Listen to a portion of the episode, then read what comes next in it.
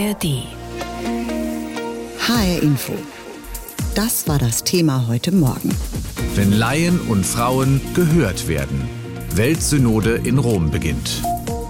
Die katholische Kirche hat ganz vorsichtig einen Reformprozess eingeläutet. Zum ersten Mal in der Geschichte der katholischen Kirche haben Frauen ein Stimmrecht in der Bischofssynode, die heute beginnt. Ebenso Männer, die keine Geistlichen sind. Die Frauen kommen aus allen Teilen der Welt. Sie sind Ordensangehörige wie auch Laien. Mit dabei ist auch Helena Jeppesen-Spuler vom Schweizer Hilfswerk Fastenaktion. Als Beraterin wurde die niederländische Kirchenrechtlerin Miriam Williams ernannt die an der Uni Erfurt lehrt. Elisabeth Pongratz über die Erwartungen der Frauen an diese Synode. Zum Petersplatz ist Helena Jeppesen-Spuler gekommen. Mit dem Zug ist sie aus der Schweiz angereist. Ich muss sagen, ich habe eigentlich ein gutes Gefühl, dass es möglich ist, dass jetzt Frauen in der Synode mitreden, in der Bischofssynode. Es ist immer noch eine Bischofssynode. Und ich denke, Papst Franziskus hat da eine Tür aufgemacht und es wird wohl für die Zukunft jetzt ein Zeichen sein. Die Schweizerin zählt zu den 54 Frauen weltweit, die erstmals bei einer Bischofssynode ein Stimmrecht haben. Ich spüre natürlich auch eine große Verantwortung für die vielen Frauen, die hier nicht reden können, aus allen Teilen der Welt. 464 Männer und Frauen nehmen bis Ende Oktober an der Synode teil. Sie kommen aus Angola, aus Kolumbien, aus Korea. In den 1960er Jahren, als das Zweite Vatikanische Konzil tagte und das Gesicht der Kirche entscheidend veränderte, war die Kirche noch sehr europäisch und westlich geprägt. 80 Prozent der Katholiken kamen damals aus der westlichen Welt und 20 aus Rest der Welt. Jetzt ist es genau umgekehrt. Und ich glaube, dass wir uns in Europa fragen müssen, was können wir von den anderen lernen?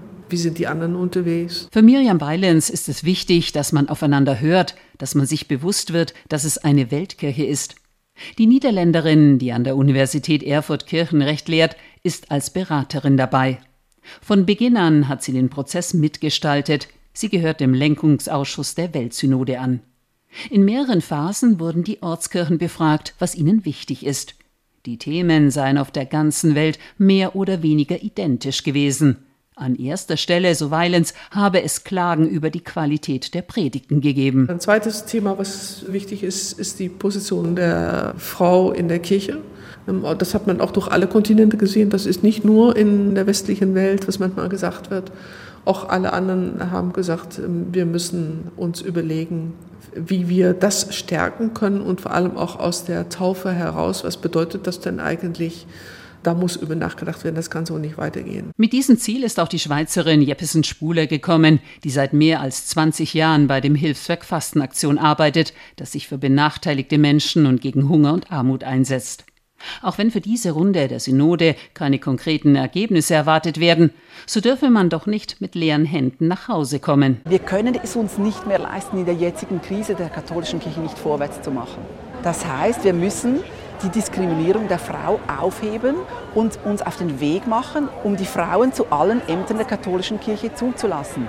Jetzt, ob das hier in Rom entschieden wird in Zukunft oder in der lokalen Kirche, das äh, ist eine Frage für mich für diese Synode. Es gehe um eine strukturelle Veränderung der Kirche, von einer sehr stark hierarchischen Kirche hin zu einer synodalen, partizipativen Kirche.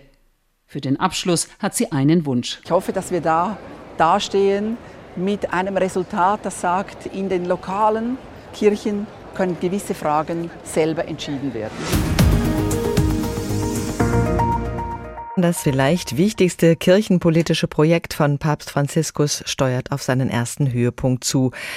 Ab heute sitzen 464 Teilnehmer der Weltsynode beisammen und nehmen ihre Arbeit auf. Es geht um die Kirche der Zukunft und wohl auch um die Zukunft der Kirche. Vier Wochen werden die Teilnehmer in der Vatikanischen Audienzhalle im Vatikan debattieren. Und zum ersten Mal dürfen Frauen mit abstimmen. Marianne Arndt ist Gemeindereferentin der katholischen Gemeinde Köln-Höhenberg-Pfingst und Krankenhausseelsorgerin. Ich habe vor der Sendung mit ihr gesprochen und ich habe sie gefragt, Papst Franziskus hat aus Deutschland keine stimmberechtigte Frau berufen. Wie sehr enttäuscht Sie das? Naja, ich glaube, wir haben eine starke, gute Frau aus der Schweiz, die auch die deutschsprachige Situation vertreten wird. Und Ich glaube, Deutschland ist nicht der Nabel der Welt, aber natürlich wäre es schön, wenn auch eine deutsche Frau die katholische Kirche auf der Weltsynode vertreten würde. Aber Sie fühlen sich von der Schweizerin erstmal gut vertreten. Zum ersten Mal darf eine größere Zahl von Laien bei der Bischofssynode mit abstimmen und darunter eben auch Frauen. Außerdem wurden Befürworter einer Öffnung für Schwule und Lesben eigens vom Papst als Teilnehmer berufen. Was glauben Sie, wird es da in Rom zu Spannungen kommen? Na, es wäre ein großer Erfolg, wenn es zu Spannungen kommen würde. Denn nur dort, wo Spannungen entstehen, entsteht auch Veränderung. Und das ist ja dringend erforderlich, was wir brauchen in unserer katholischen Kirche. Konservative und traditionalistische Kreise laufen Sturm gegen das Projekt, bevor es überhaupt begonnen hat. Immer wieder zeigen Konservative warnend nach Deutschland. Dort treten auch deshalb so viele Menschen aus der Kirche aus, weil der Reformprozess, der synodale Weg, die Lehre radikal verändere. Was halten Sie dem entgegen? Naja, ich halte dem entgegen, dass dieser Reformprozess unabdingbar wichtig ist, damit auch äh, Frauen und auch andersdenkende Menschen, äh, queere Menschen, junge Menschen wieder einen Zugang zu unserer katholischen Kirche finden. Und ich glaube, wir sind in Deutschland nur Abbild eines Prozesses, der vielleicht 50 Jahre später, wenn keine Veränderung stattfindet, in der afrikanischen und in der asiatischen Kirche stattfinden wird. Ist es äh, in den anderen Teilen der Erde kein Problem, dass die Frauen so wenig gehört werden? Natürlich wollen auch anderswo Frauen gehört haben werden, aber sie haben vielleicht noch nicht die Lautstärke der Stimme, die wir mittlerweile in Deutschland erreicht haben. Mit dem Worldwide Women Council sind wir ja auf allen Kontinenten vertreten und in über 25 Ländern verbinden wir uns immer wieder. Und auch da hören wir gleiche Stimmen. Die Frauen suchen Gleichberechtigung. Die Frauen klagen über den sexualisierten Missbrauch und über den Machtmissbrauch. Und das muss unbedingt Thema werden. Außerdem war es ja auch so während der Synode in Deutschland, dem synodalen Weg in Deutschland, gab es ja auch ähnliche Beschlüsse zum Thema Sexualität und LGBT in Australien. Das heißt also, wir sind nicht weit voneinander weg. Jetzt ist es also das erste Mal in der katholischen Kirchengeschichte, dass Frauen bei einer Bischofssynode Stimmrecht haben. Was sagen Sie dazu? Geht das in die richtige Richtung? Ist das noch lange nicht genug? Wie sehen Sie das? Naja, also die richtige Richtung ist eingeschlagen, aber natürlich noch lange, lange, lange nicht genug.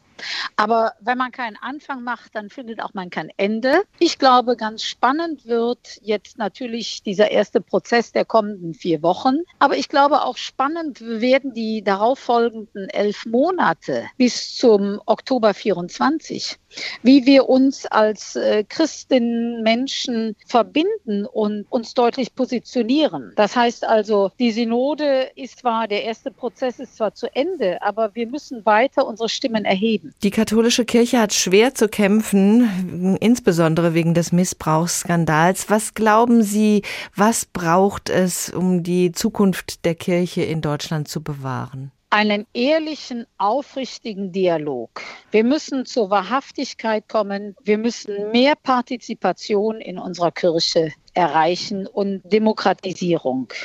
Wir leben Gott sei Dank in Deutschland in einer demokratischen Gesellschaft noch und ich hoffe, es bleibt sie uns noch lange erhalten. Und wenn man in die Kirche eintritt, tritt man in ein autokratisch-diktatorisches System. Dazu sind junge Menschen nicht mehr bereit. HR Info, das Thema. Diesen Podcast finden Sie auch in der ARD Audiothek. Auf dieser Weltsynode geht es um Reformen in der katholischen Kirche. Konkret darum, für Nichtgeweihte offener zu werden und dem Papst dann entsprechende Empfehlungen vorzulegen. Die kann er aufgreifen, er muss das aber nicht und genau daran gibt es Kritik.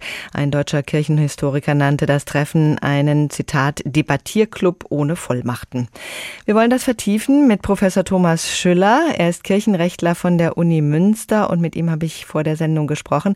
Herr Professor Schüller, die Kirche beschäftigt sich mit der Kirche. Wird das eine Nabelschau oder worum genau geht es in Rom? Es geht um dieses seltsame Wort Synodalität, was ja wörtlich heißt, gemeinsam einen Weg gehen. Dem Papst ist es wichtig, dass es in einem sehr geschützten Raum, auch ohne dass die Medien es mitbekommen, Frauen und Männer, aber natürlich meistens Bischöfe, über die Fragen reden, wie geschehen Prozesse der Entscheidung in der Kirche, wie können möglichst viele daran beteiligt werden.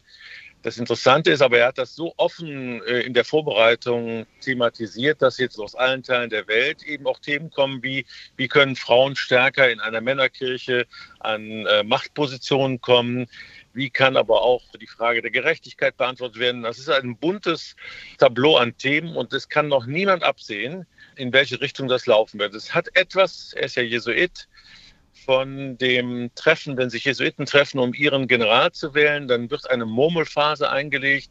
Alle können ihre Themen auf die Tagesordnung setzen und am Ende kanalisieren sich dann bestimmte Entscheidungen heraus. Und es wird ja immer wieder betont, das sagt der Papst immer, das solle ein geistlicher Prozess sein, wo man aufeinander hört, wo nicht in Form von Überstimmung oder äh, mit Mehrheiten den anderen niederstimmen es zu gemeinsamen Entscheidungen kommt, sondern dass man im wechselseitigen Aufeinander hören möglichst zu konsensualen Lösungen kommt. Ein komplett offener Prozess der eben, weil er so offen ist, sowohl die konservativen Kräfte als auch die Reformkräfte eher irritiert, als dass sie wüssten, in welche Richtung das Ganze gehen soll in den nächsten vier Wochen. Also das wird wirklich ein spannender Prozess werden. Die Meinungen gehen ja sehr weit auseinander. Da sind diejenigen, die den alten Kern bewahren wollen und dann sind da die anderen, vor allen Dingen auch auf deutscher Seite, die Laien und Ungeweihte zum Beispiel viel stärker beteiligen wollen. Wird es da aus Ihrer Sicht überhaupt zu einem Konsens kommen können? Also im Moment stehen sich die beiden Gruppen ziemlich frontal gegenüber und das hat ja auch kurz vor der Synode jetzt von sehr alten und sehr mächtigen und sehr bedeutenden Kardinälen aus fünf Kontinenten sogenannte Dubi-Anfragen an den Papst gegeben, ob er vom katholischen Weg abweichen wolle. Er solle sich erklären, wie es mit dem Verbot der Priesterinnen war. Er hält vieles andere mehr. Vor allen Dingen ein großes Thema, da wird es knallen, das ist jetzt schon klar. Ein liberalerer Umgang, ein menschlicherer Umgang mit den verschiedenen Formen menschlicher Sexualität. Das gilt so als der große Prüfstand, ob der Papst auf der Spur der katholischen Lehre bleibt. Nein, also die stehen sich ziemlich unversöhnt gegenüber. Es gibt eine Menge Themen, da sehe ich eigentlich noch nicht so recht, wo da eine konsensuale Lösung sein soll. Es gab 2019 ja schon die sogenannte Amazonas-Synode. Am Ende haben vier Fünftel dort dafür gestimmt, dass verheiratete Männer zum Priesteramt zugelassen werden. Aber der Papst ist darüber hinweggegangen. Wird das auch wieder so sein, möglicherweise, dass der Papst sich das zwar alles anhört, aber dann doch anders entscheidet? Äh, da spricht genau diese Erfahrung 2019 für. Äh, das war ein sehr frustrierendes Erlebnis für die Amazonas-Bischöfe, die ja sehr entlegene Vereine haben und keine Priester und wo sie sagen, Leute, was ist wichtig, dass die Leute Gottesdienst feiern, dass sie Sakramente empfangen. Wir haben hier erfahrene Familienväter, die gut ausgebildet sind, sie würden das machen. Der Papst ist ein seltsames Menschenkind. Äh, er sagt immer, alle sollen mitreden, alle sollen ihre Meinung sagen, aber ich kenne keinen Papst in der jüngeren Kirchengeschichte, der so deutlich macht, wo der Hammer hängt. Heißt, ihr dürft alles sagen, ihr dürft alle Meinungen artikulieren, aber ich fühle mich nicht daran gebunden, was ihr mir sagt, denn ich, um es berlinerisch zu sagen, entscheide am Ende alleine. Ne? Also Franziskus kommt sehr charmant, sehr plaudernd, wie ein argentinischer Großvater daher. Er hat einen unverkrampften Umgang auch mit Frauen, überhaupt mit allen nur denkbaren Menschen. Aber er ist ein knallharter Realpolitiker und er versucht, Räume zu eröffnen, aber nicht eigentlich die Lehre zu verändern. Verunsichert aber durch diese Methode das konservative Lager und die reformbereiten Bischöfe. Ja, ja. Nun steht er ja eigentlich sehr unter Druck, gerade auch aus Deutschland. Hier werden Reformen ganz deutlich eingefordert. Wie reformbereit ist die katholische Kirche auch unter Papst Franziskus? Ich würde das mal erstmal von Papst Franziskus abstrahieren und sagen, was kam aus den fünf Kontinenten. Und das Interessante war, dass auch in den jungen Kirchen, die eher konservativ ticken, die Rückmeldung kam, wir müssen stärker alle gläubigen Frauen wie Männer an den zentralen Entscheidungen beteiligen. Wir müssen auch mehr ihren Glauben wahrnehmen und zur Grundlage unseres Handelns machen. Also insofern äh, gab es da einige äh, Übereinstimmungen. Man muss nur schauen, wie auf der Synode, welche Kräfte wie wirken. Das ist in dieser Situation diesmal kaum vorhersehbar. Wie soll es weitergehen in der katholischen Kirche? Seit Herbst 2021 wird weltweit darüber nachgedacht, ganz offiziell dazu aufgerufen hat der Papst selbst. Wie sollen künftig zum Beispiel Entscheidungen gefunden werden und welche Formen von Mitbestimmung soll es dabei geben? Es geht um nichts anderes als um die Grundwerte der katholischen Kirche. Es geht ans Eingemachte und letztlich die Frage, wie attraktiv die Kirche auch in Zukunft sein will.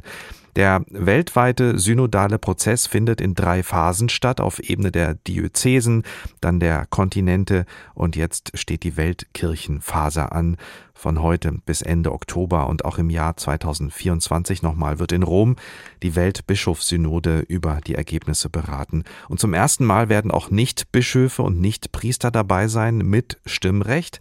Aus den USA hat der Papst zum Beispiel den liberalen Jesuitenpater James Martin aus New York eingeladen, der sich sehr für die LGBTQ-Bewegung einsetzt.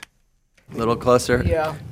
That's okay. Pater James Martin empfängt seine Gäste gegenüber vom Rockefeller Center mitten in New York in den Räumen der Redaktion von America, einer Jesuitenzeitschrift. Seit Jahren arbeitet er hier als Journalist und Buchautor. In den 80ern hat Martin als Manager bei General Electric gearbeitet. Unzufrieden mit Job und Privatleben trat er dem Orden der Jesuiten bei, studierte Theologie und wurde 1999 zum Priester geweiht.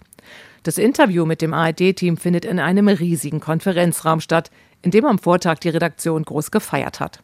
Umgeben von Stehtischen und noch rumliegenden aufblasbaren pinken Dekoflamingos geht es schnell um die Weltsynode als Teil des Selbstfindungsprozesses der römisch-katholischen Kirche. Ich denke, das Treffen ist wirklich historisch. Es handelt sich wahrscheinlich um den größten Austausch unter den katholischen Gläubigen. Seit Jahren setzt sich Martin, der 62 Jahre alt ist, für die Belange sexueller Minderheiten ein. Die katholische Kirche, sagt er gerade heraus, sehe diese Menschen nicht. Sie würden wie Aussätzige behandelt. Menschen, die von Bischöfen und Priestern wie Dreck behandelt werden. Ich kenne eine Transgender-Frau, die sich zur Kommunion angemeldet hat. Sie hatte nichts Sündhaftes getan und sie wurde der Kirche verwiesen, nach draußen begleitet. Er ist einer der prominentesten US-Katholiken und er ist einer, der die Kirche voranbringen, öffnen möchte. Dabei leitet ihn ein Grundmotiv der Kirche, bedingungslose Nächstenliebe. Anders formuliert, Martin fordert mehr Toleranz gegenüber schwulen, lesben, bi- oder transsexuellen queeren Menschen, was ihm scharfe Kritik erzkonservativer Amerikaner einbringt, die außerehelichen Sex verurteilen und für die es eine Ehe nur zwischen einem Mann und einer Frau geben kann. Sie halten seine Positionen kaum aus und werfen ihm Ketzerei vor. I often say to people, the thing that I would want to do the least in the church is something controversial. because I'm just not, I'm not a controversialist. I'm just not. Ich sage oft zu den Leuten, das, was ich am allerwenigsten in der Kirche machen möchte, ist etwas Kontroverses. Ich würde lieber Bücher über Jesus, über Gebete schreiben. Aber ich bin in diese Arbeit mit Minderheiten irgendwie reingerutscht. Ich habe das Gefühl, dass auch mehr Priester und Bischöfe dies machen sollten. Ich bin schon überrascht, wo ich gelandet bin. Yeah, I'm just sort of surprised where I ended up. Als einer von 48 Teilnehmern aus den USA, die Papst Franziskus quasi handverlesen eingeladen hat, ist er nun bei der Weltsynode in Rom dabei. Themen hat die katholische Kirche reichlich. Missbrauch von Kindern durch Priester, das Zölibat, schwule Priester, die Position der Frau, Umgang mit Minderheiten, die Liste ist lang. Mit Input aus den Ländern rund um den Globus wurde ein Dokument als Arbeitsgrundlage für die Synode erstellt.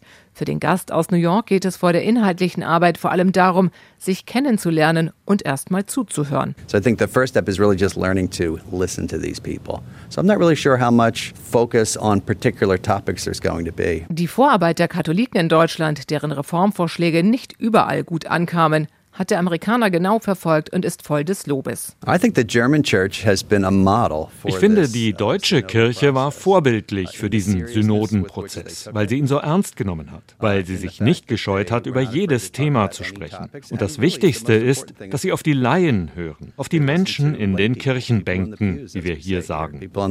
Vor einigen Jahren war Pater James Martin im Vatikan und hat Papst Franziskus persönlich getroffen. Es sei beeindruckend und der Papst warmherzig und lustig gewesen. It was life changing for me. Uh, he's completely warm and welcoming and funny. Der gebürtige Argentinier Franziskus, der ebenfalls dem Jesuitenorden angehört, habe ihn ermuntert, mit seiner Unterstützung für sexuelle Minderheiten weiterzumachen. Wann immer er nun Gegenwind spüre, erzählt Martin, denke er an die Worte des Papstes. Es helfe ihm, mit den teils sehr persönlichen Attacken umzugehen. He was very supportive, and at the end, he said, I want you to continue this ministry in peace. And I thought, okay, I will. When I get attacked, I remember that meeting. Der Mann mit dem freundlichen Gesicht hat sein Leben schon einmal richtig umgekrempelt, einen Cut gemacht, damals vom Manager zum Priester.